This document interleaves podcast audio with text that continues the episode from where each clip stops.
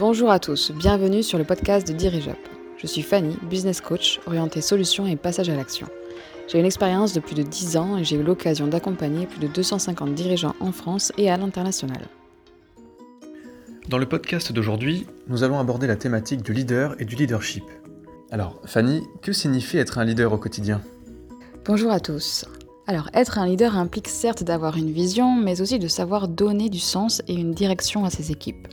Ce qui permet d'impliquer les individus et de donner du sens à ce qu'ils font jour après jour. Et comme le souligne l'historien et écrivain Yuval Noah Harari dans son best-seller Sapiens, une brève histoire de l'humanité, ce qui caractérise l'Homo sapiens, c'est sa capacité à collaborer, à apprendre, à échanger et à communiquer. Il vit et crée des communautés allant jusqu'à 150 personnes. Il transmet de grandes quantités d'informations sur l'environnement extérieur et crée des relations au sein de la communauté à chaque fois en donnant du sens. Car ce sens que l'on donne et que l'on finit aussi par recevoir est à la fois le moteur et le cap d'un leadership positif.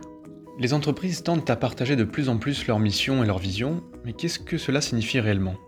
En effet, définir sa mission n'est pas un exercice de communication ni une autoprophétie, mais cela doit fondamentalement devenir la raison d'être de l'entreprise. Pour la définir, la question à se poser pourrait être que manquerait-il sur Terre si votre entreprise venait à disparaître? Ou bien à quel besoin du monde voulez-vous répondre? Savoir définir une telle mission est un moteur puissant. Aristote disait à ce sujet, là où vos talents et les besoins du monde se rencontrent, se trouve votre vocation. En d'autres termes, là où les talents uniques de votre organisation rencontrent les besoins du monde, réside votre but, votre raison d'être.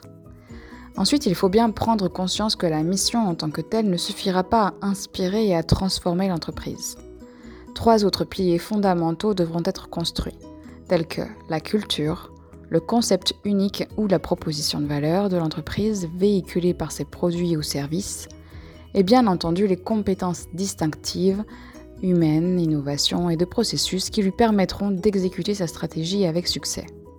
Et comment une entreprise consciente de son besoin d'évolution face au monde en mouvement constant peut-elle se réinventer? En effet, il s'agit d'une bonne question. Dans tout processus de transformation, se réinventer passe d'abord par une renaissance culturelle. Il n'est pas possible de changer totalement une culture d'entreprise très affirmée après plus de 40 ans d'existence, par exemple.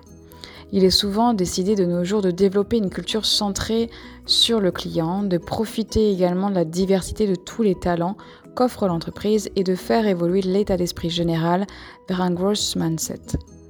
Fini les je sais tout et vive le je suis prêt à tout apprendre. Empruntée à la sociologue Carol Dweck, cette philosophie du growth mindset est contagieuse. Peu importe son expérience, sa formation, son rang hiérarchique, on doit démontrer son growth mindset, autrement dit, un esprit ouvert et entreprenant au quotidien.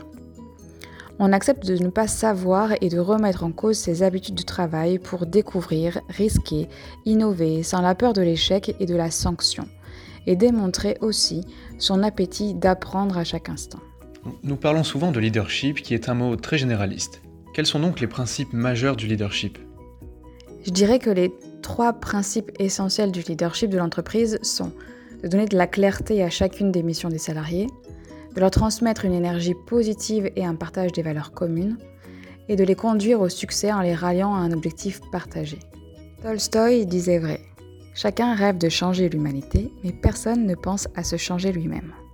Pour conserver une certaine autorité, les dirigeants ont souvent tendance à être ouverts, disponibles et aimables, ou alors forts et craints de leurs employés. En tant que dirigeant, quelle serait alors la meilleure attitude à adopter? En effet, l'attitude est primordiale. Aujourd'hui, la plupart des leaders ont tendance à mettre en avant dans leur environnement professionnel leurs forces, leurs compétences et leur parcours. Mais cela ne constitue pas exactement la bonne approche. Les leaders qui projettent une telle image de force avant d'avoir établi des relations de confiance risquent d'inspirer de la peur et avec elle la multitude de comportements dysfonctionnels qui l'accompagnent. La peur peut dégrader le potentiel cognitif, la créativité ou les capacités à résoudre les problèmes, et se traduire par une apathie, voire un désengagement de la part des salariés. Un dirigeant doit savoir se maîtriser pour proposer toujours une approche pensée, positive et équilibrée approche qui permettra à l'entreprise dans son intégralité de se développer, de grandir, mais aussi de bien vivre ensemble. On se retrouve très bientôt pour un nouveau podcast sur DirigeUp. À bientôt.